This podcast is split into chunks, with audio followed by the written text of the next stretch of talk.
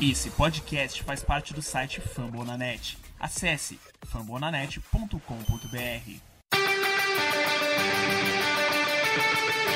They go to Rush.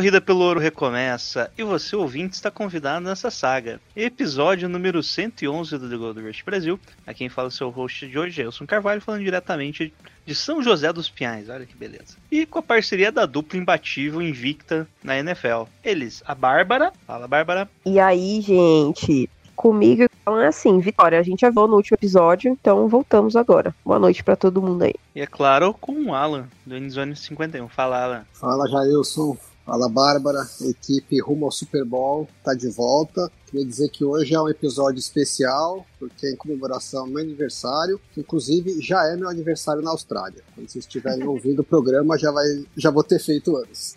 É, se vocês escutarem um barulho é porque o Alan, sabe, tá na praia, gente. E as ondas Chique do demais. mar. o Viagem de vento, aniversário, que a minha vinho. esposa amada bancou pra mim. É isso aí, nesse clima tranquilo aí de vitória, a gente vai comentar, obviamente, a vitória dos 49ers contra o Los Angeles Rams e vamos fazer um preview também do próximo jogo. E é claro, no finalzinho as perguntinhas.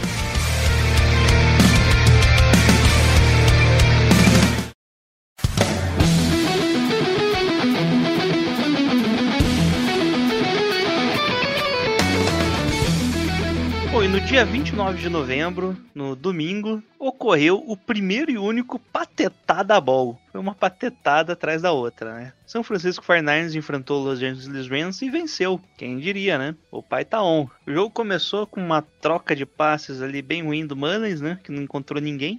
E a bola foi por Rams e já tivemos o primeiro grande momento, em que Malcolm Brown sofre o fumble forçado pelo Jimmy Ward e é recuperado pelo Kevin Gibbs. Beleza, lindo lance, certo? Pena que logo na sequência, Aaron Donald deflete o passe do Nick Mullins, que é provavelmente pelo Debo Samuel, e o Jordan Fuller intercepta. Olha que beleza. Começamos muito bem o jogo, né? Mostrava já um jogo de Pelo alta de qualidade, né? Só os trapalhões, toca a música. Haja turnover nesse jogo. Bom, logo em seguida os Rams ficaram só com o field goal, né? Que como o nível era alto, né? Não conseguiram andar muito em campo. Apesar que no primeiro passe que eles tentaram ali na direção do Sherman foi um passe de 30 jardas que o Sherman ficou confuso ali se ele pegava o cara em profundidade ou o Robert Woods. Robert Woods fez o corte, o Sherman acompanhou o cara em profundidade e a bola foi pro Robert Woods. né? Você acha aí que foi. o- Não sei se você lembra do lance, Alan. Você acha que foi falta de, de ritmo de jogo do Sherman ou Não, foi não justamente não. pra. O Sherman fez certinho. Ele até falou disso, é, porque o lance da interceptação foi exatamente a mesma jogada né, no, no drive seguinte. E agora eu não lembro quem que devia estar marcando a rota do meio, né? Foi uma, eles fizeram uma flood, né? Que é com três, é, três rotas em níveis diferentes, né? Uma em profundidade, uma no meio e uma curta. Geralmente o passe vai na, na, na rota intermediária, que foi o que aconteceu nessa daí. né? Então a rota em profundidade, é, que eles chamam de clear out, é exatamente esse o objetivo, né? Limpar o espaço para a rota do meio. E o, o Sherman foi, é, acompanhou a rota em profundidade, que era o, o trabalho dele. Eu não lembro se foi o Greenlaw Acho que foi o Tavares Moore que. É, ou se foi o Moore que deixou de, de marcar, ah, que não, não, não- aprofundou tanto na rota, né? E aí a, recebeu o passe nas costas dele. E aí no, no drive seguinte, é, aí a marcação foi boa, no, quem tava era o Jimmy Ward, né? O Jimmy Ward grudou na, na rota intermediária, e aí o Goff fez o passe um pouquinho mais balãozinho, que era pro, pro recebedor da intermediária Robert poder... Woods de novo. Era quase É. a mesma jogada. Era a mesma jogada, só que aí... Não, o Woods era em profundidade, né? E a, a bola foi pro passe no meio. Não, não, não. É, o Woods também era passe no meio, só que o Sherman acompanhou primeiro em profundidade e depois trocou o marcador. É, então ele acompanha a profundidade o Woods, né? É, o Woods era o intermediário. Tem certeza? Eu tinha certeza Sim. que era em profundidade. Bom, você tá falando, eu confio.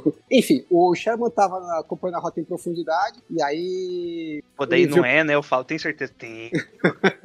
E aí ele viu que o passe era na intermediário de novo, aí ele largou a rota em profundidade, é, que não é o normal, né? Porque eles estavam em marcação homem a homem, né? Então quando o Goff viu a marcação homem a homem, ele falou: bom, vou lanço a bola um pouquinho mais balãozinho, se o recebedor não pegar, ninguém pega. Só que aí o Sherman saiu da, da marcação do jogador que ele devia acompanhar, ele tem uma visão de jogo muito boa, né? E a bola caiu no colo dele. Pela televisão parece que o Golf passou direto no colo do Sherman, mas não foi o caso. O Sherman que, que foi mais inteligente do que, o- do que o quarterback esperava. Mas eu gostei que o, esse lance que você falou que a gente tomou, o passe primeiro, né? Foi umas 30 jardas. É, o lance exatamente seguinte, eles fizeram a mesma jogada pro outro lado. E aí a marcação já foi certinha. O, Mora acompanhou a, flat e o Greenlaw acompanhou a rota intermediária. Então você vê que o time errou o lance e já corrigiu logo no lance seguinte. Né? Então foi, um, um dado bem positivo. Fiquei bem animado com isso. Consegui achar o tempo aqui do jogo, foi isso mesmo, tô certo. Ufa.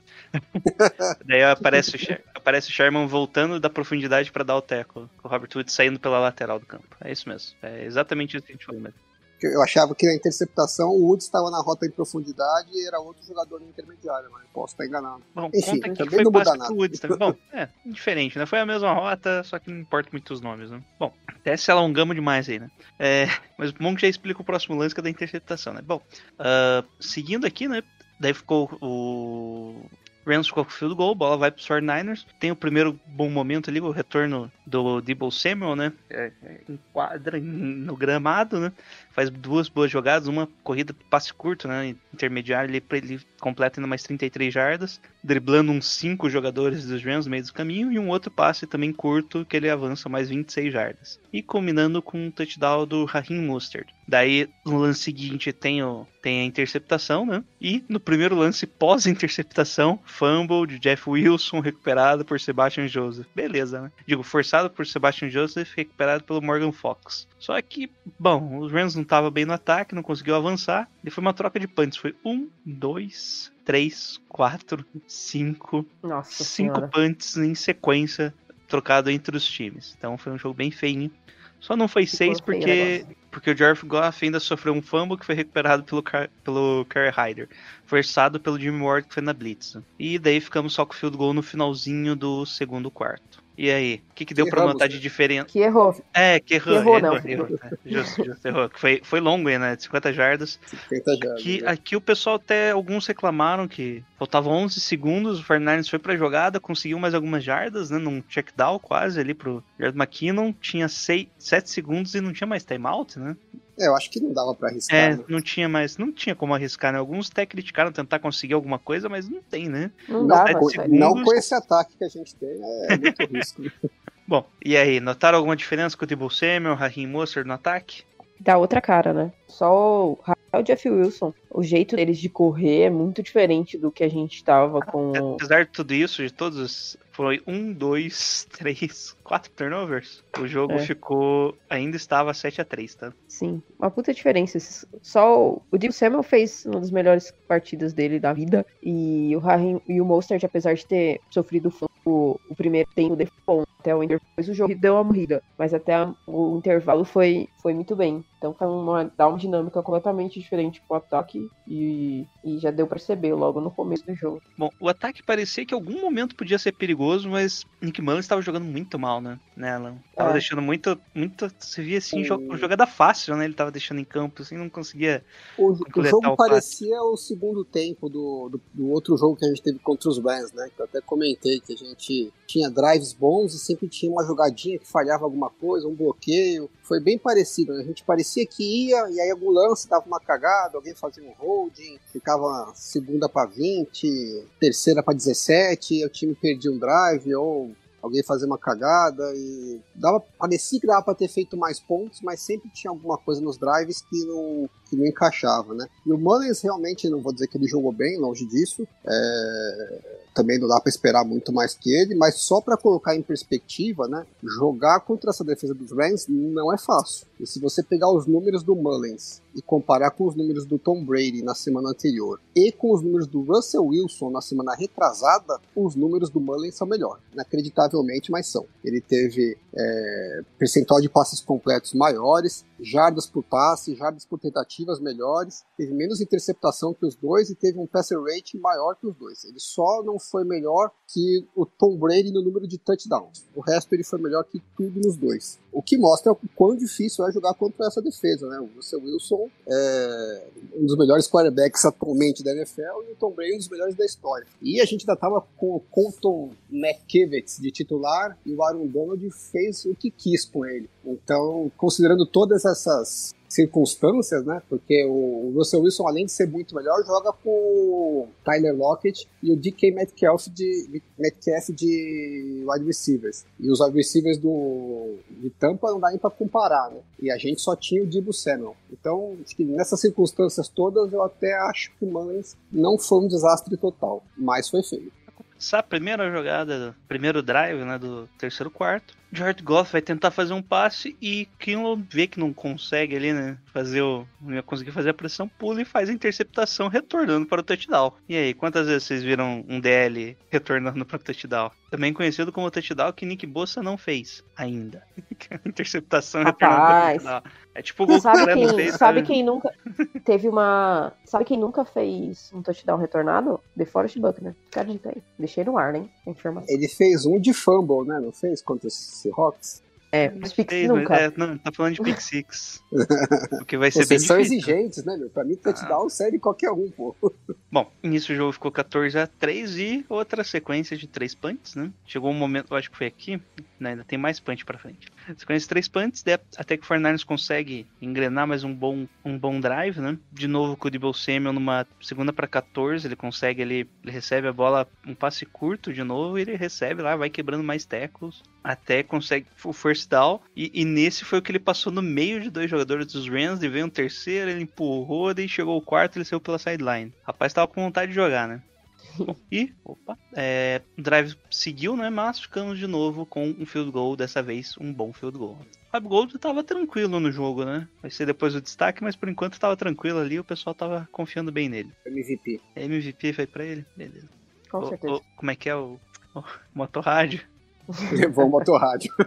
Levou, levou o motorrádio. A moto pra ele, o rádio pro, pro Kinla. Piada velha, hein? Piada velha essa. Bom, logo após o field goal, os Rams conseguem, é 17 a 3, né? Os Rams conseguem engrenar lá um, um no Rundle, que parece cal- calcanhar de Aquiles da nossa defesa, né? Um ataque mais rápido, eles não conseguem parar tão bem. Ou mesmo porque cansou, né? Não sei. Escolhe a sua opção. E eles a defesa consegue segurar ali na linha de 22 jardas e os Rams ficam apenas com o field goal. Logo em seguida, veio a desgraça do momento, né? Raheem Monster vai correr, sofre o fumble pelo, é, forçado pelo Aaron Donald, recuperado pelo Hill e touchdown dos Rams. O jogo parecia ganho já. Ficou mais complicado, né? 17 a 13 pro 49ers. A gente fica no three and out, depois de mais um sec do Aaron Donald, que parece que quis jogar, né? Nesse segundo começo do jogo aí, no- na volta do jogo. E Primeiro lance, Ken Akers faz uma corrida de, seten- de 61 jardas, em cima do grande Tavares Moore, fazendo um lindo ângulo pro tackle, né? Nossa senhora. Jason Verrett salva o touchdown por enquanto. E no finalzinho ainda consegue o touchdown ali, que ficou na linha, bem próximo, né? Ficou na linha de uma jarda, só entrou pro touchdown. Virando o jogo, parecia que tinha desandado, né? 20 a 17. Mais uma sequência de dois punts. Parece que nenhum dos dois ataques queria jogar.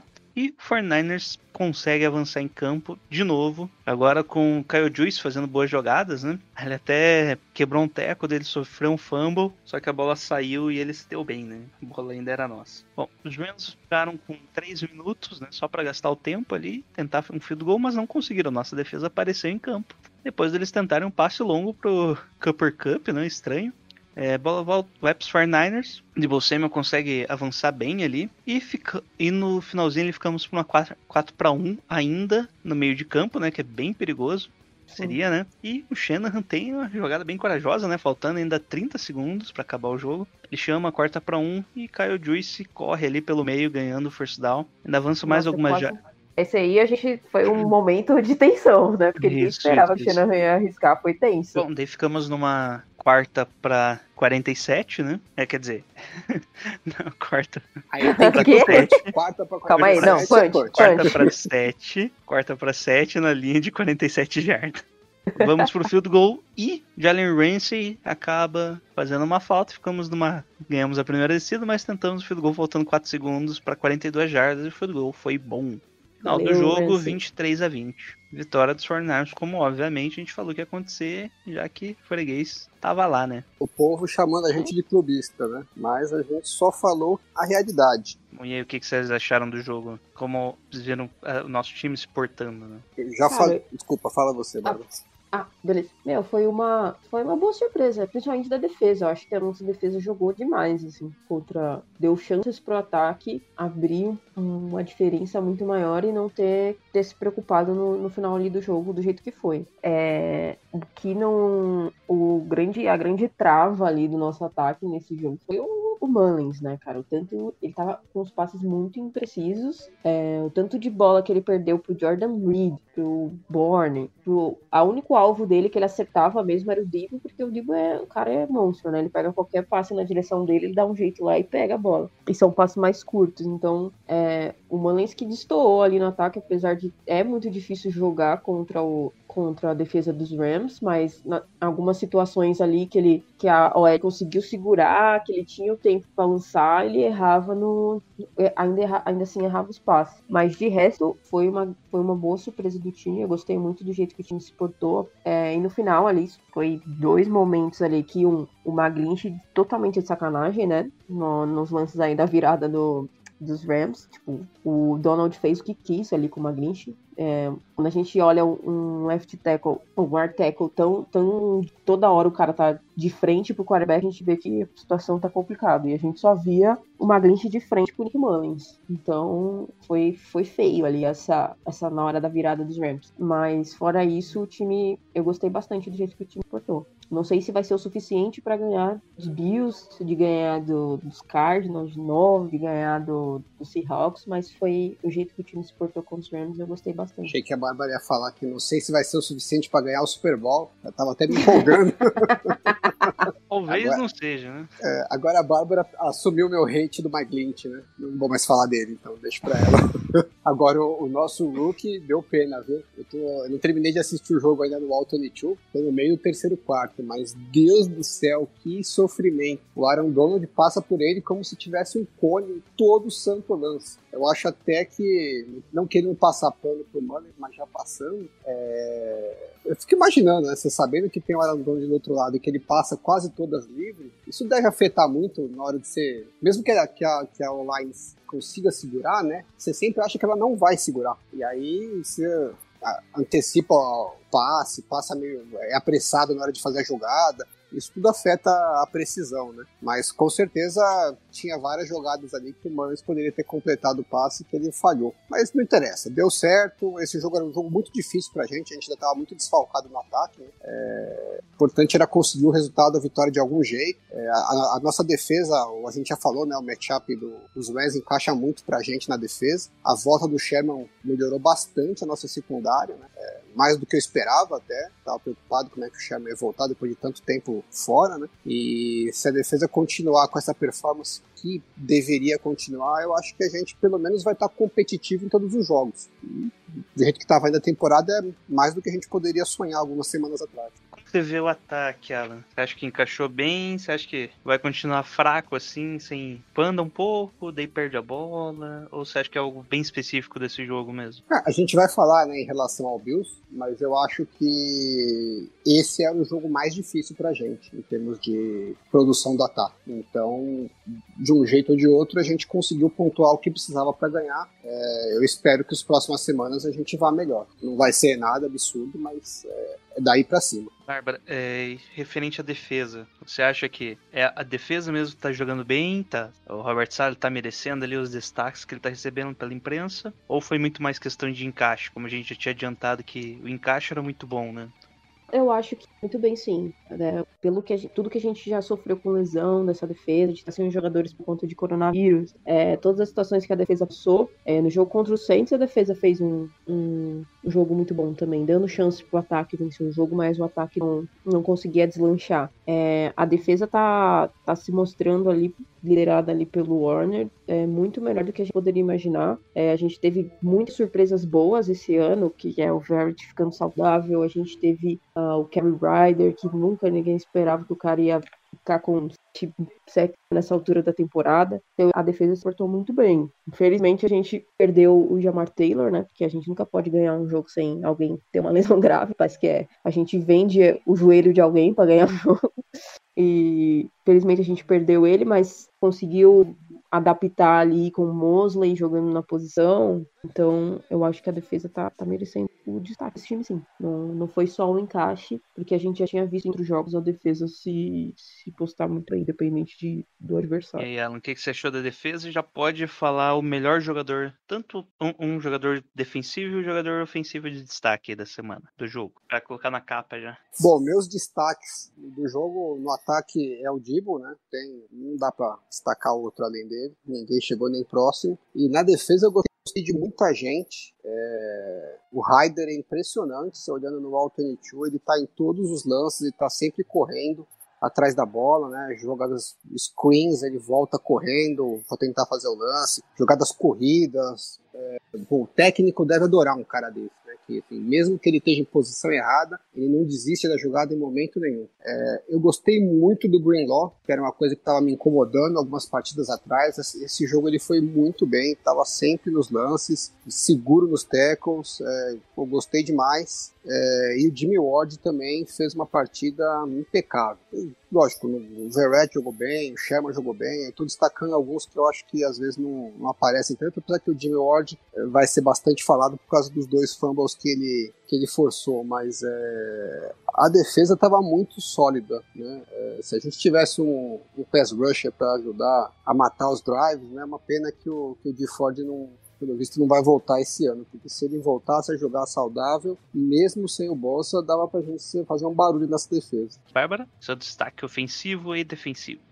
Ah, o destaque ofensivo, pra mim, é o, é o Dibon, né? Não tem muito onde fugir. O cara voltando de lesão, ficou um tempão fora, é, e voltar fazendo uma melhor partidas os 49ers. E, destacar também o Mostert, né? Apesar do, do fumble, a diferença que faz o Mostert nesse ataque. Então, ele voltando, pegando mais um ritmo, tem tudo pra estar muito melhor já do que, do que esteve contra os Rams. E ele tem tudo pra estar muito melhor contra os Bills. Então, mas se for pesar aí, eu fico com o Dibu Samuel também. E da defesa é o Jimmy Ward, né? É, o cara jogou muito, assim. Eu acho que deve ter sido a melhor partida dele da vida também. Foi com os fumbles forçados. Muita gente critica o Ward porque ele não faz, né? Não tem interceptações, não, não aparece no jogo com, com grandes lances, é só ali falando, ah, ele é muito seguro e tal, mas não tem esses lances de impacto. E nesse jogo teve os dois fumbles aí, ainda não teve uma interceptação, mas teve os, os dois fumbles, então eu fico com o Jimmy Ward da defesa.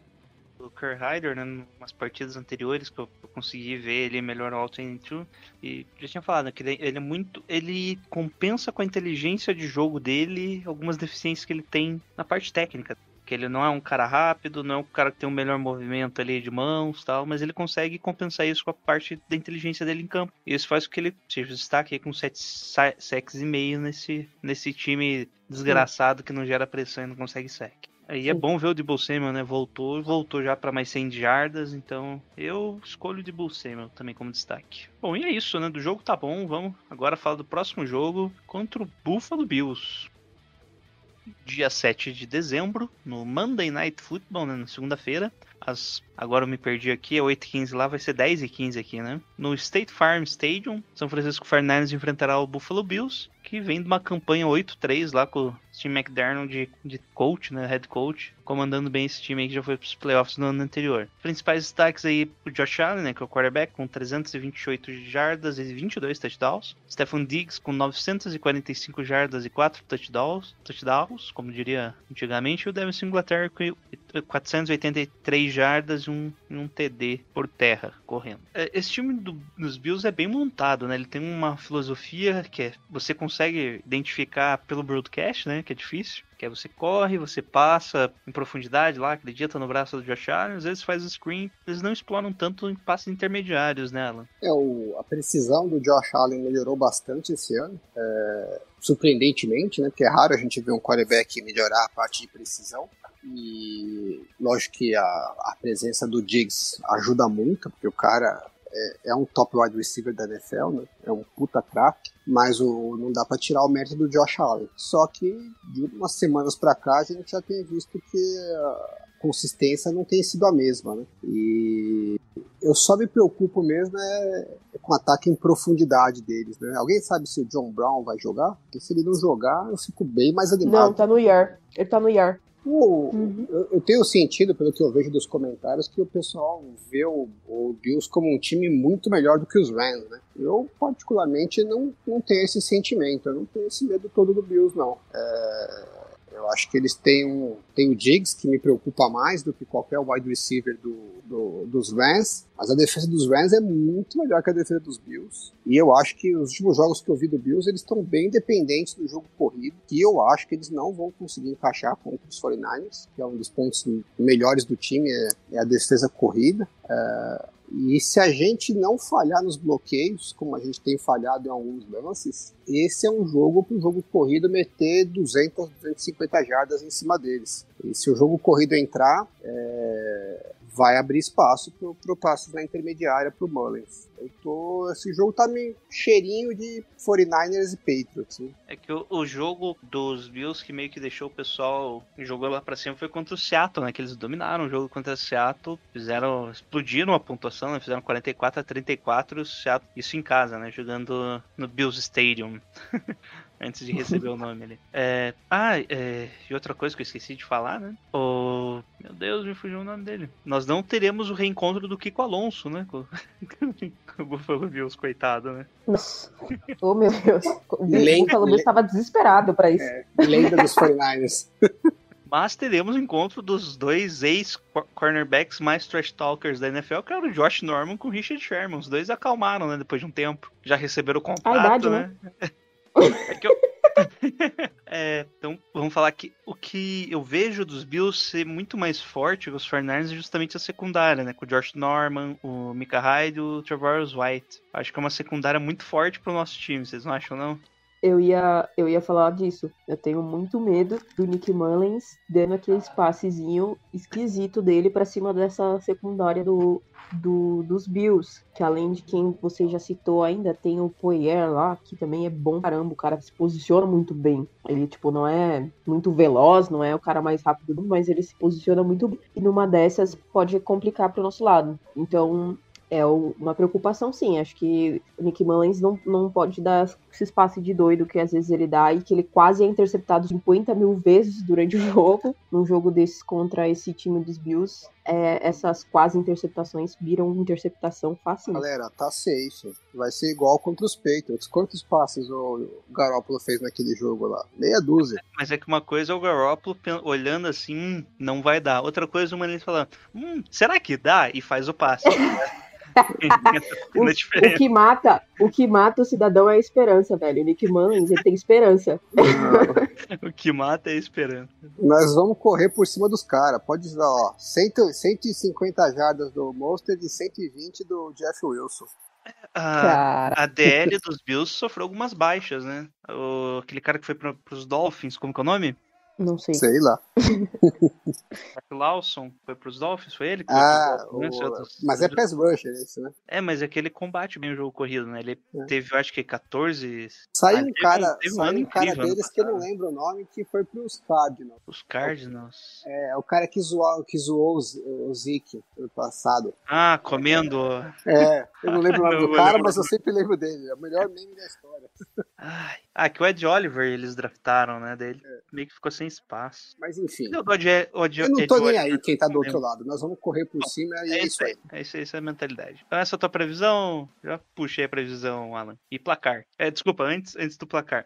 É, principal matchup. Vamos seguir a pauta aqui, rapaz. Bom, o principal matchup no ataque é isso. A gente precisa encaixar o jogo corrido, né? Se Deus quiser, o Duane não vai errar os blocos. Ele tem melhorado, mas todo jogo ele deixa uns 3, 4 lá, que ele faz umas E a, e a linha ofensiva também, né? É, quem me preocupa muito nos bloqueios é o, é o Brunskill. Eu gosto dele no press block, mas no, no run block ele, ele dá umas orelhadas. Não é o forte dele. Se a gente encaixar os bloqueios, nós vamos meter jardo nesse time. Eu tô, essa é a minha aposta. Eu acho que se o jogo corrido não entrar, aí vai desandar. É, porque, como a Bárbara falou, a secundária deles é, tem, tem bons nomes, né? E a gente tem o Mullins. E no- na defesa, é, pô, eu gosto do nosso, do nosso matchup. A gente não pode deixar o Josh Allen escapar nas corridas. Ele tem sido um calcanhar de Aquiles pra gente. Mas a gente não tem mais o com Alexander de linebacker. Então, eu com o Fred Warner e o, e o Greenlaw, eu tenho mais confiança que a gente vai conseguir segurar o quarterback sem dar muita corrida e tem que pingar umas, uns turnovers aí, né? O Josh Allen tem que fazer, tem que relembrar uns bons momentos de, da temporada de rookie dele e entregar umas 3, 4 bolas na nossa mão aí que não quero sofrer nesse jogo não. Eu tô querendo uma vitória tranquila. Você quer o placar já, Jailson? Ah, pode falar aí. Vou meter um. A gente não vai pontuar muito, né? Esse time não tem como.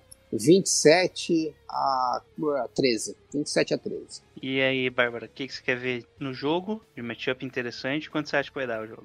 Não, mais ou menos o que o, o que o Alan falou, se o jogo corrido funcionar, pelo que, que a nossa, o nosso jogo corrido vem apresentando. Se entrar no jogo, diminuir o possível de jogadas de descidas longas pro, pro Mullins. A gente não pode ações de segunda para 9, segunda para 7, terceira para 7, terceira para 9. Não dá com um jogo com uma, com uma defesa dos Bills que é muito boa. Então a gente tem que entrar o jogo corrido. Se a gente chegar em situações ali de terceira descida, em terceiras curtas, com jogadas fáceis, pra gente não ficar nessas situações que a gente ficou tanto tempo. Isso vai muito do jogo corrido entrar, da gente parar de fazer falta besta, uh, do ataque. Então tem isso. Então, para mim, o, o mashup ali do ataque tem que funcionar o ritmo, diminuir as, as chances do Mullins para fazer passes muito longos para não, pra não correr o risco ali de sofrer na mão dessa, dessa defesa do, dos Bills. É não da E merda na- a palavra que você tá procurando. É isso mesmo, pra mim, no português muito claro, pra não dar merda no, no jogo. E do ataque, meu, é, da defesa, é, é, Stefan Diggs é um monstro, ele arranja um jeito de fazer recepções, a gente viu 50 dezenas e dezenas de recepções dele que a gente fala, nossa, como que o Diggs pegou essa bola, como que o Diggs pegou essa bola. Então a, marcação tem que estar ali firme, é, vai ser um teste mu- muito bom essa secundária pra todo mundo ali, pra pra parar esse, esse cara que é um monstro, né? Então tem que tirar ele do jogo, fazer o Josh Allen ter, não ficar seguro ali, de ter uma bola de segurança, que se eu jogar nele vai dar certo. né? Fazer o Josh Allen ficar acomodado. E aí, e no, nesse jogo contra os últimos, no jogo dos contra os Chargers, o Josh Allen não jogou bem. Ele foi bem mediano, assim, nos últimos jogos ele vem dando umas ramiladas, então eu torci pra continuar assim, enfrentar o, o melhor Josh Allen possível, que ele é, pra mim, é um quarterback muito talentoso, né? apesar de jovem, ele ainda tem bastante potencial aí. Então torcer ele fique nesse, nesse me- mediano que ele tá agora, nos últimos três jogos, que ele já tá, deu uma caída de produção, torcer continuar. Ô, Jailson, esqueci de falar do pick six do, do Tavares Moore. né? Vai É rolar, um- mesmo? é, pra gente vai ter rolar. uma Vai rolar? aposta aí, a gente vai, rolar o, vai rolar o pick six e vai rolar depois as desculpas do, do Luiz lá, que criticou o menino. Culpas públicas virão. E o placar todo, né? Eu acho que é difícil fazer muito ponto nesse jogo, mas eu acho que vai ser 23 a 23 a 20, dado de novo. Eu principalmente quero ver aí como vai ser o jogo corrido de ambas as equipes, né? É, no caso dos 49ers com com o grupinho, né? Jeff Wilson, Raheem Mostert. É, na teoria, Brandon Ayuk volta e na teoria, Debo Samuel tá bom pra jogar. Mas saiu ali que eles não treinaram juntos, né? O Debo Samuel teve, um, acho que na coxa, alguma coisa assim, um problema ali, tá fazendo tratamento, mas deve jogar. É, a expectativa é que Meu jogue. Deus, não- que zica. A gente nunca, a gente nunca vai ver esses dois jogando junto, né? É. É, é, é proibido, Bárbara. Pelo de Proibido. 2020 só vai acabar quando a gente vê os quatro em campo de você, Brandon Ayuk, Jordan Reed e George Kittle. Que É, então vai ser um- uma coisa interessante ali pra ver como que Nick Mullins distribui os passes também, né? Mas eu acho que principalmente o matchup principal do jogo é nosso jogo corrido contra a defesa dos Bills. Principalmente pra justamente liberar passe longo, né? Se Brandon Ayuk quase certeza que joga, então libera ali uma opção no passe longo pra ele com o jogo corrido, com os Bills preocupados em combater o jogo corrido. né? Dito isso, eu chuto aí, o Fernandes tem que controlar bem o começo do jogo, então uns 31 a 20 tá bom. Não Rapaz. é porque eu acho que é muito fácil do Josh Allen se perder durante o jogo, sabe? Ele é, ele é 880. Ou ele vai ativar um modo MVP, ou ele se perde totalmente e daí aquela espiral pra baixo lá que ele não consegue se levantar. Então, boas chances de ser um placar assim. Bom, e é isso, né? Querem fazer as perguntas aí? Manda Bora. pau. Então, pra finalizar, vamos rapidamente às perguntas no Twitter. Primeiro, o André Pimenta. Não, vamos começar pelo Kleber Espanha. Um clássico, né? Deixa eu ver as perguntas do Espanha aqui. ó. Vou, vou ter que selecionar que não veio na ordem. Primeiro, por que tanta gente boa morrendo e o Maglint continua vivo? Pra ajudar no Mano, jogo corrido, né, gente? Porque o Maglint é bom no jogo corrido. Todo mundo sabe disso. Ai, mano, foi. Não dá. Continua vivo, porque senão a gente vai ter que aguentar o Scully. Nossa, Justin Scully tá aí, né? Bom, é, agora uma pergunta pros dois, né? O vizinho da Espanha não, conhece, não consegue engravidar a esposa. Será que se a Bárbara e o Alan entrarem no quarto dá sorte pra ele? Sim, a gente dá sorte pra qualquer coisa, a gente contrata, chama a gente na DM, eu, o Alan. Não garanto que o filho vai ser dele. Ô, louco, vou falar baixo aí, ela. Mulher do lado e te leva na praia, você solta uma dessa. Ainda bem que ela não ouve o podcast. né? Então, todo mundo marcando a mulher do Alan aí. Marca o tempo aí no podcast também. É, última pergunta aqui. De do Kleber Espanha, né? Ele pede pra mandar um abraço pro tio dele, o grande torcedor dos Niners, que abriu uma escola de alpinismo. O grande tio caiu rolando da rocha. Parabéns, Kleber. Bom, agora vamos pra perguntas não tão sérias e não tão interessantes, né?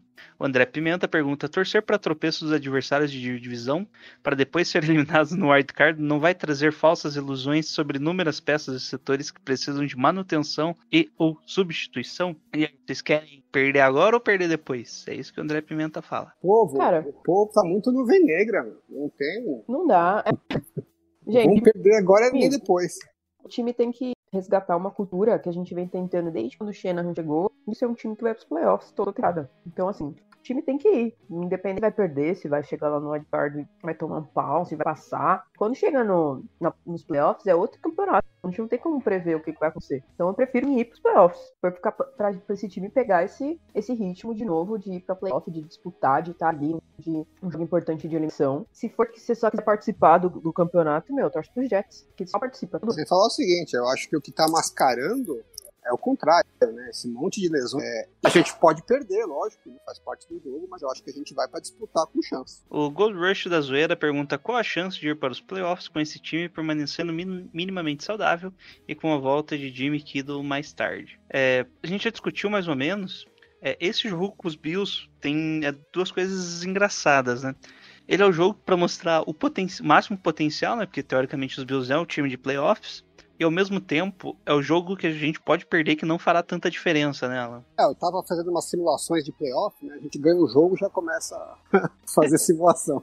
Mas é a vida de torcedor. É, dá pra gente classificar com 9-7. Não é, não, não é tão impossível assim, desde que a gente ganhe os dois jogos de divisão, né? É, até eu, eu eu tinha na cabeça que a gente precisava ganhar os outros dois de conferência, mas né, não necessariamente. A gente precisa ganhar os de divisão e chegar em 9-7. É, é lógico que eu acho que é mais fácil a gente ganhar do, de Washington e Dallas do que ganhar dos Bills, mas eu acho que os três jogos são ganháveis pra gente. Eu não vejo o Bills tão melhor assim. É, eu tenho muito medo da linha defensiva de Washington. Então, assim, eu quero ganhar pelo menos dois desses três jogos e ir pros últimos dois pra tudo ou nada. Se a gente ganhar os três, melhor. É, o que me preocupa um pouco mais em relação à classificação é os Vikings, né? Eu tava olhando a tabela dos Vikings, é muito teto. E eu acho que se empatar 9 e 7, é, eles têm uma. No tiebreaker, eles têm uma dificuldade de, de calendário maior que a nossa, né? Então eles teriam vantagem nisso. Então, todo mundo torcendo contra os Vikings a partir de agora. Vamos secar os Cardinals e os Vikings. A nossa sorte é que os dois times são ruins, então nossa chance aumenta.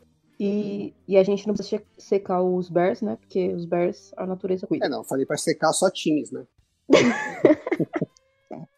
Próxima pergunta do Marmo, de o cara que já tocou na mão de Steve Young. Steve Young, esse é meu. De, de 1 a 10, quais as chances de playoffs pro 49ers, na opinião de vocês?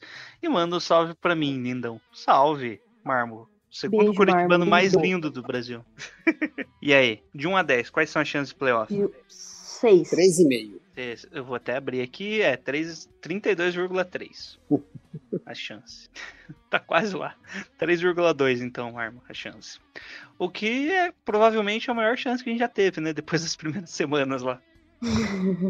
Então, tá tranquilo aí, Pô, que situação, meu Deus. É, eu tava bem gente, mais otimista Confia. porque eu achava que o Garoppolo podia voltar contra o, próxima semana, contra o Washington. É, os E aí- penúltimos, né? Os dois. Mas aí agora a notícia que veio essa semana é que ele só volta se voltar pros últimos dois. Aí dificultou bem. Eu tava contando que o Garoppolo voltando pros últimos quatro jogos, a gente tinha uma chance boa de ganhar esses quatro jogos. Ou não entrar pra brigar com esses quatro. E aí esse dos Bills era meio que free play, né? Se a gente ganhasse, melhor ainda, se perdesse, paciência, ainda tinha briga. Agora, três jogos pra ganhar com o Mullins é dureza. Bom, é, seguindo aqui então, o Manuel pergunta: Acho que se o Mullins não entregar, ainda temos uma boa chance de playoffs? Manda um salve pro meu primo, Leivei Leite, que está começando agora a torcer pro maior do na NFL. Mano, a galera tá, tá empolgada, né, nessas Não perguntas. sei o que aconteceu. Então, eu não sei o que tá acontecendo aqui com a Mas série. Espanha começou aí, é isso. Release de quinta série. Deus. Pouco bipolar a torcida, né? Só falavam de tank, tank, draftar quarterback, ganhou um jogo agora, É. só querem saber Qual a playoffs. chance dos playoffs? É. ai, ai. Bom, a mas pergunta? basicamente já foi, né? É, qual a chance de playoff se o Mullins não entregar a paçoca? Ah, Adaptei, é, mano. Se o Manos não entregar Se o a paçoca, jogar o. o... vai pra de 3,5 pra 5, tá? Melhora bem. Minha, minha nota. É só, se o Mullins, se o fizer jogos decentes até o Jimmy voltar até os dois últimos ali, se, a gente, se ele conseguir ganhar principalmente dos Giants, dos Giants, ó, dos Cowboys e do, do Washington, já vai ser o, melhor dos cenários. Se ganhar dos Bills, então, nossa, vai ser milagre. E aí, quando o Jimmy voltar, a gente vê, mas é só o Mullins não, não cagar tanto que, que eu acho que dá pra ganhar pelo menos dois desses próximos três. né? Próxima pergunta aqui do Felipe Bazante, ele faz duas perguntas na sequência. Se o Fernandes ganhar do Bills, ficaremos 4-3 depois naqueles sete jogos super difíceis do calendário. Os jogos contra Washington e Dallas tendem a ser mais tranquilos ou são perigosos? Olha, ganhar dos Bills, eu acho que vai ser bem tranquilo, hein? É. Provavelmente já coloca o time em, com mentalidade de playoffs, né? De matar ou morrer. Sim, se ganhar dos Bills, os caras vão chegar com sangue no olho no- contra o Washington, contra os Cowboys. É, eu acho que o mais que pode dar um pouco mais ali de, de susto ali é o Washington por conta da, da, da, da defensive line deles e a gente sabe que a nossa OL tá só na hora da morte. Então é o que pode dar mais problemas ali, mas o cenário normal das coisas seria os 49ers ganharem de Cowboys e Washington tranquilamente, sem problema nenhum. É, eu tenho medo do Washington. É, Assim como eu tenho menos receio de, do Buffalo que a maioria dos- das pessoas, eu tenho mais medo de Washington que a maioria das pessoas. Mas eu tô contando que o Alex Smith vai pagar a dívida que ele tem com a gente, vai entregar uns três interceptações, pelo menos. Outra pergunta do Felipe Bazante. Tô chateado com DeFord, Witchburn e Blair não voltaram, não voltarão para essa temporada. Fora Garoppolo e Kittle, que devem voltar nos últimos dois jogos, quem pode voltar de lesão e ajudar o 49ers realmente? Algo que mude da água pro vinho. Ninguém, né, Felipe? Tá, agora o Vinha, Da água pro vinho, não. Quem pode voltar que ajuda é o Williams. Mas o Bengard. O Ben Garland também voltando ajuda bastante. É, Ben Garland seria uma boa. Voltar aí já dava um, um up. Acho que a, a OL mudaria assim da água pro vinho. Não sei se o time todo, mas é. é- é- Qual que é a previsão dele? Ué, eles tinham falado que a previsão era de voltar um pouco antes do Garópolo, né? Então, não dá pra confiar muito no que eles falam, mas se, se o Garópolo for voltar pros últimos dois jogos, ele deve voltar aí, ou contra o Washington ou, ou contra Dallas. Então, eu, eu acho que o Ben Garland mesmo vai ser mais diferença do que Cole Williams, que apesar que o, o reserva do Cole Williams se machucou também, né? Então aí complica. O reserva do Cole Williams que já era um reserva do Practice Squad, então complica um pouquinho. Ah, o Richard Salvador pergunta quanto pode ajudar ou atrapalhar essas semanas fora de Santa Clara, caso em instalações de treinamento. E aí essa é a notícia da semana, né? O Fernandes vai jogar os próximos dois jogos fora de casa. Vai mandar em Arizona os jogos. Sim. O... Eu acho que esse time tá. A entrevista que o Shanahan deu depois do jogo, né? Tanto que eles estavam muito putos por ter recebido a informação que não ia poder mais depois de ter ficado é, esse negócio ali no meio do avião, eles receberam a notícia, foi um negócio meio tenso. Então, eu acho que ou é uma situação do time falar, não, a gente vai jogar contra todos os problemas que tiver, vamos regaçar mesmo tendo fora de casa, da família, de esposa, de filho, vamos jogar, vamos botar na porta e jogar na casa do, dos Cardinals. Ou é uma situação que vai mexer com o psicológico dos jogadores, porque eles vão ficar mês de dezembro inteiro família deles, que é o que os jogadores ficam em casa, que tem comemoração, que tem não sei o quê,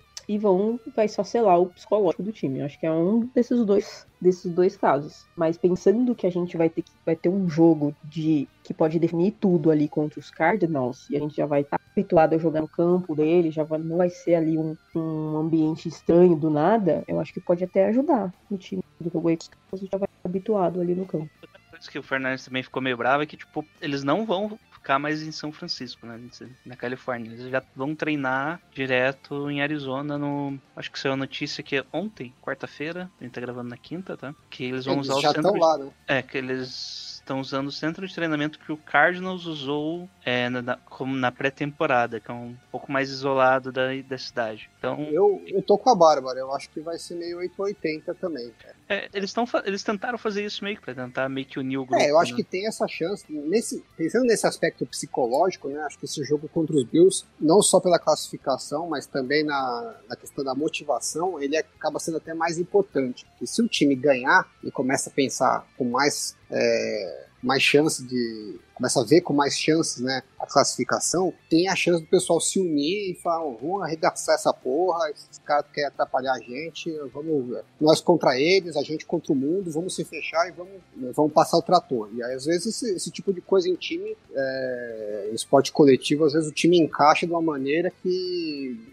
dá pra explicar, né? Mas o- a chance de desandar é muito grande, né? A gente viu os times na, na NBA, vários times sofreram com a história da bolha lá em, na- em Orlando, né? É, alguns times não conseguiram voltar a jogar o que eles os que jogavam antes. é, o time meio que se perdeu com essa história do isolamento. E a bolha em Orlando da NBA era muito mais. É, como é que eu vou dizer? Né? Não, era, era menos rígida, né? Porque eles podiam circular, com- conversar com jogadores de outros times, porque eles estavam na bolha, né? Então eles Ah, sim, sim. visitavam os quartos, faziam festa entre o próprio time, né? Dentro do, do universo da NBA, que estava na bolha, eles podiam circular à vontade, né? Então tinha uma interação social muito maior. Agora, o- os 49ers não, né? Os- nem os próprios jogadores não podem ficar interagindo entre eles. Então, você fica meio preso no quarto, com contato com, sei lá, 4, 5, 6 jogadores. É, é um negócio meio que, dependendo de algumas pessoas, a parte psicológica afeta bastante. Então, pode desandar, sim.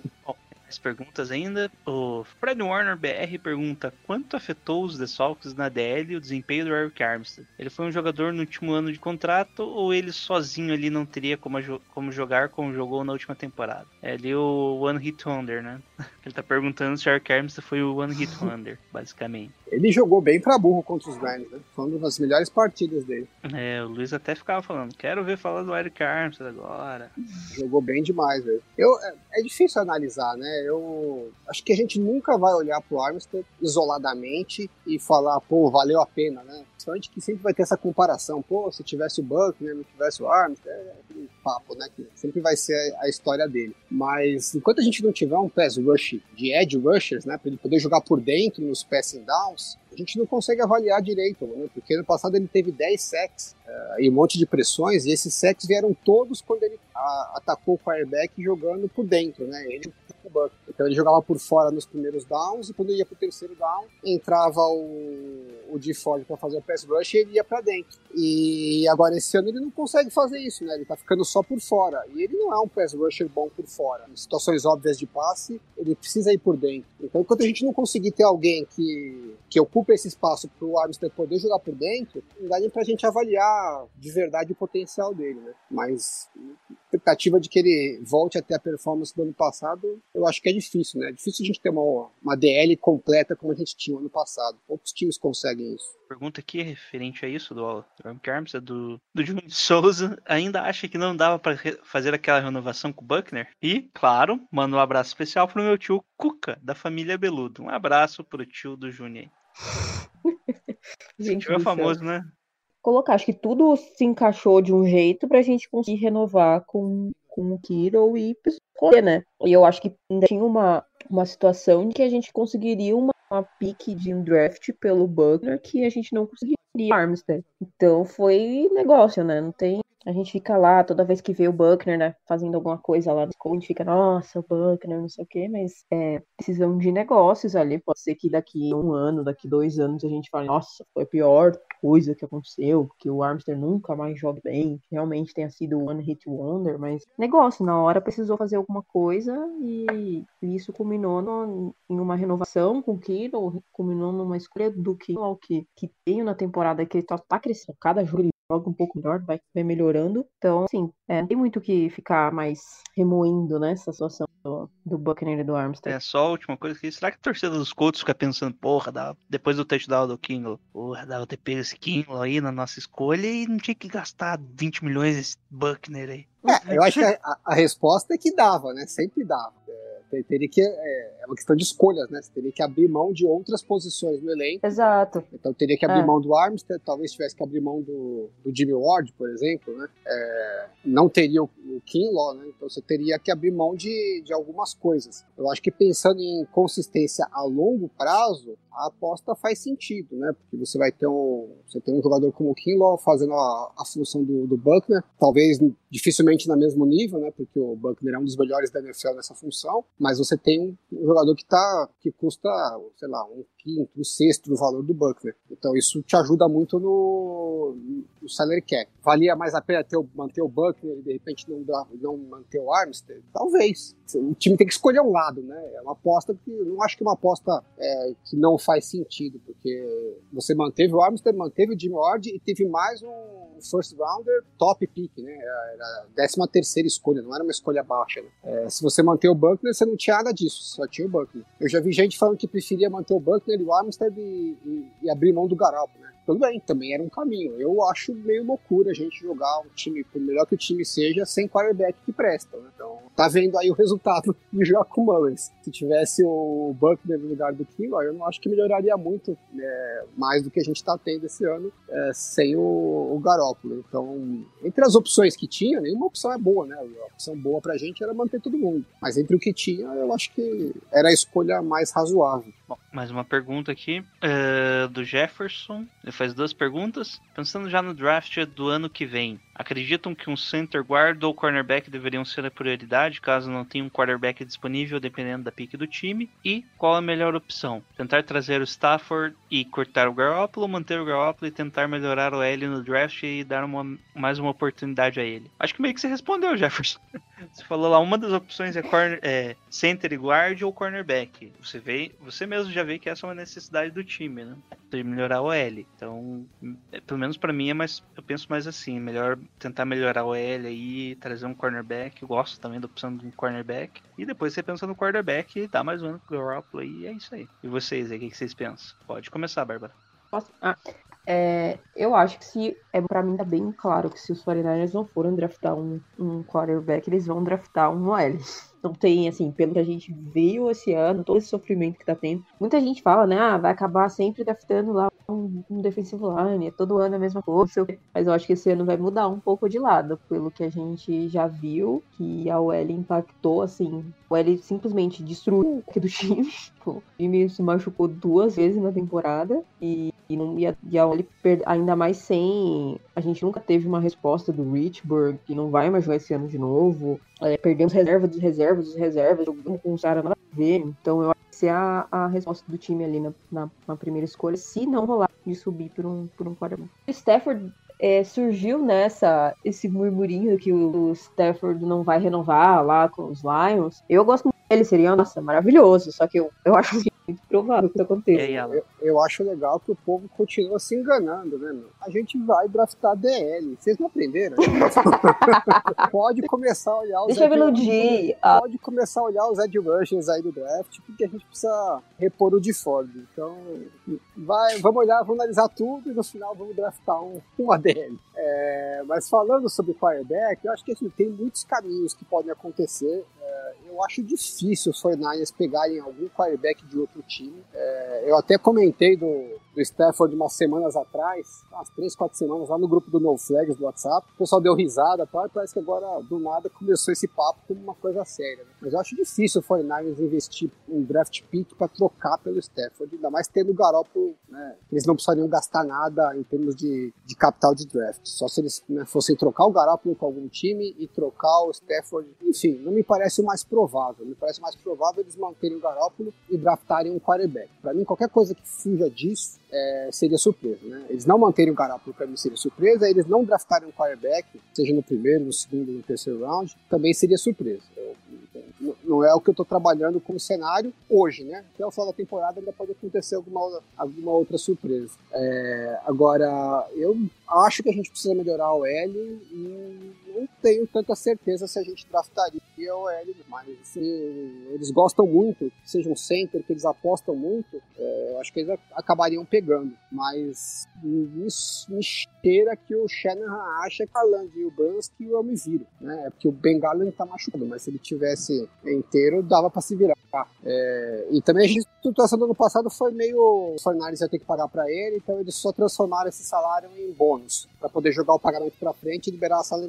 É, não foi uma mudança de valor, né? Ele não, não abriu mão de pagamento e nem ganhou mais do que ele já ganharia. Eu acho que talvez para esse ano que vem, pode ser que ele dê uma apertada. Falou: olha, a gente não te cortar, de repente dá um desconto aqui. Não acho impossível acontecer, não. Não é provável, porque é difícil o jogador abrir mão de, de salário, né? Mas a parte dele que não tá garantida, talvez eles conseguissem trocar por incentivos, alguma coisa assim. Enfim, é, é cedo ainda, né? Muita coisa pode acontecer até o draft. Bom, e acabei entrando na pergunta do Espanha aqui de novo, tô, tô num loop. É, tem mais algumas questões aqui, o pessoal se empolgou. O Semicosta fala: devido aos fortes rumores, é provável que Robert Saleh deixe os 49ers no fim da temporada para ser head coach, talvez Lions. Dito isso, sabendo que um monte de jogadores defensivos serão free agents no fim da temporada, provavelmente Saleh levará alguns para Detroit, Detroit, no caso. É, ainda falando no fim da temporada, há também chance de Saleh levar o Mike LaFleur, coordenador ofensivo de passe. É, na verdade, eu acho que tem outro nome para ele, Semicosta. Devemos nos preocupar, nos preocupar com o futuro e podemos considerar o jogo contra os Bills como chave para os playoffs. Uma vitória aqui colocaria o time dependendo apenas dele certo, dele, correto? É, a gente já falou ali, né? Semicosta, o jogo contra os Bills é no papel é importante lá para a moral do time, mas na, na, matemática não. Referente ao Robert Salles sair, quando o, um coordenador, head coach principalmente, né, chega num time, ele vai levar alguém. Seja o cara que ele já jogou aqui nos Fernandes, seja o cara que ele jogou no Texans, quando ele foi coordenador de posição de linebacker, sei lá, nos Texans. Ele vai levar uns caras para Detroit. Se claro, se ele for contratado. Uh, já a questão do Michael LeFleur, eu não acho que ele tenha similaridade com isso. Eu acho que ele não é tão ligado assim, é principalmente a parte de coordenação do ataque ali. O Michael LaFleur, se não me engano, ele foi pedido para ser entrevistado e os 49ers bloquearam, né? E isso há um tempo atrás, não lembro exatamente quando Sim. foi. Então é um cara que o Shanahan particularmente gosta muito. Né? Mas eles bloquearam com a ressalva que a posição que ele ia ter, ele não ia chamar a jogada, né? É, é, é aí... que na verdade tem as regrinhas, né? Ele, não pode, ele só pode. O cara só pode. O time só pode bloquear se não for para cima, né? É. Não, em tese poderia bloquear é, qualquer uma para coordenador ofensivo, né? Mas o que o Shanahan meio que tem um acordo verbal com eles é o seguinte: se vocês forem para ser coordenador ofensivo e forem chamar jogadas, né? For ser o 100% coordenador ofensivo, beleza, eu não vou bloquear, vou deixar você seguir a carreira. Agora, se for para você ir para montar o gameplay, mas o head coach continuar chamando as jogadas, aí é o mesmo que você já tem aqui, então fica aqui. É meio que a combinação que eles têm entre eles lá. Não sei se o, hum. se o LaFleur concorda com essa combinação. Né? Eu acho que o além do LaFleur tem o Mike Daniel, né? É o eu de... também acho que, que na verdade é a gente o... tem dois coordenadores de ataque, né? Sim. Que é um para passe e um para jogo corrido. Isso. O de passe é o LaFleur e o McDaniel é o de corrida. Al alguém sabe de onde veio esse boato do Sala ir para Detroit especificamente? Porque... É, porque basicamente Detroit não tem head coach e o pessoal começou a levantar, né? Dentro da NFL, o Robert Sala é o que está melhor cotado, né? Devido ao desempenho no ano passado, principalmente, e manteve um time competitivo, uma defesa competitiva mesmo, perdendo as principais estrelas, né? Ele também é de Detroit, né? Ele é da região, então deve facilitar. Eu, é questão é, da mídia mesmo, né? Pra mim não faz muito sentido, né? Porque assim, é raro quando o time contrata um head coach que é defensivo, né? Que, que é uma, teoricamente é o forte dele é o jogo defensivo, e dá errado, geralmente eles falam, não, vamos é, tentar um negócio né? diferente, é. vamos procurar um coordenador, um cara que é coordenador ofensivo, porque esse negócio de defensivo, a liga tá pra passe, tá. Então me parece muito mais normal que Detroit vá atrás de do coordenador ofensivo dos Chiefs, o coordenador ofensivo dos Titans, né? Então, técnicos que estão se destacando na, no lado ofensivo, do que trocar um coordenador defensivo por outro, né? Eu acho estranho. Não seria minha aposta principal. Bom, uh, ver se tem mais alguma coisa aqui. Ainda tem o PP, Pepe Narducci. Pergunta: Warner melhorou muito contra o passe e se tornou uma grande potência para a defesa dos 49ers. É o que falta para ele ser considerado por todos como o melhor linebacker da NFL. De acordo com o Arnold Rodgers, nada. Ele já é o melhor linebacker da NFL. E Falta aí? o povo assistir os jogos dos Niners. Todo mundo assiste o jogo dos 49ers, já, já seria. Porque as pessoas não assistem, né? Muito difícil. Ainda mais quando ele tá ruim, ele tá com um recorde ruim. aí a- os olhos que saem de cima do time. E, mas se os 49ers tivessem, por exemplo, no, no- nos holofotes, como foi ano passado, o Fred Warner já estaria indo falado pra, pra como o melhor linebacker por muito mais gente do que, do que tá sendo agora. Só uma coisa que eu esqueci da pergunta anterior. Se o Robert Salles sair, a gente ganha uma escolha de terceira rodada, tá? Duas. Duas? É, uma esse ano. Duas? Uma, uma, uma no primeiro ano e uma no segundo ano. Ah, tá. Uau! Ah, mas é que é, tem, daí tem que garantir que ele não seja demitido, né? Ah, eu acho que a partir do momento que contratou já tá garantido. É, é que, eu, é que eu acho que a gente ganha Tá. também por manter ele, não tem? Ou será que quem já está por contrato não, não, não vai Você ganha, você ganha por ter desenvolvido. Eu acho uma Não. regra meio idiota, mas enfim, tá lá, tem que Tá aproveitar. lá, vamos aproveitar, né? Bom, e aí, o que, que falta pro Fred Warner ganhar o carimbo Ai. de melhor linebacker? Eu acho que não falta nada, né? É, em termos do, do, do jogo dele, né? É, essa história de melhor, eu acho que também já é um pouco no detalhe, né? Porque tem vários linebackers bons, né? Então dizer, ah, esse aqui é melhor que o outro, vai um pouquinho também de gosto, de esquema. Agora, se você for considerar em termos de prateleira, né? É, agrupar assim, ah, esses aqui são os top linebackers da NFL, sei lá, 3, 4, 5 melhores. Independente de qual que você acha que é o melhor, com certeza nesse grupo ele tá. Se tem alguém que acha que ele não tá nesse grupo, precisa assistir mais futebol americano, só que eu posso dizer. E claramente é, ele, ele faz parte desse grupo dos 4, 5 melhores. Bom, uma pergunta aqui que é interessante pensar, né? É um rapaz de fora que faz, faz a pergunta. O grande Denvão, torcedor do Denver Broncos, pergunta: no meio de tantas lesões esta temporada, quais jogadores secundários estão se mostrando gratas surpresas e quais grandes decepções do ano? Eu acho que a gente já meio que comentou, né? Eu acho que o grande destaque é o Curry Harder, né? Eu acho que ninguém esperava que a gente achasse esse jogador Sim. no meio da rua e ele conseguisse cinco sacks, ainda mais 7,5, né? Outro Sim. jogador que não era titular, eu tô pensando, tá, tá jogando bem. O Verrett, né? É, esse a gente não esperava pelas lesões, né? É, pela qualidade. Não sei, É. porque eu, eu, eu o- já não sei se. É, Jason Verrett mesmo. Eu acho que o Jamar Taylor me É, surpreendeu muito. Né? Quando ele assumiu como titular, a gente achava que ia desandar, até que o time segurou bem. Como que é o nome É. daquele outro cara que entrou antes dele? Que entrou antes dele, mas não como slot receiver, é, slot quarterback. É, não, não, era, era cornerback, só que entrou junto no mesmo jogo. O Brian Allen, O Brian, maldito seja. esse é o Por que, que vocês estão lembrando desse cara, velho? sempre que ele fica puxando esses Credo, cadáveres. Jailson, pelo amor de Deus. Bom, decepções, além do Eric Armstead, quem mais? Ó, Trent Taylor. Trent Taylor é a Trent decepção do Taylor, ano né? Nossa. Sabe o que isso fez, me fez pensar um tempinho atrás que a gente pode ir de wide receiver no draft, tá, galera? A gente Meu tá Deus, precisando de um cara. wide receiver 3, sim, sim. Acho Você que não não vê- no primeiro round, né? Mas É. em algum momento deve vir. Depende, se, se nossa escolha, a escolha 32 talvez sobre ainda, né? Um wide receiver. Ah, é verdade. É, tem, tem A essa gente questão. pode ir de um wide receiver. E a última, não pergunta, tá? Mas o Rams, Carneirão da Massa, o Rams da Massa, o Carneirão, falou: Oi, pai, eu só respondo benção, filho. Coitado, né? O pai tá on.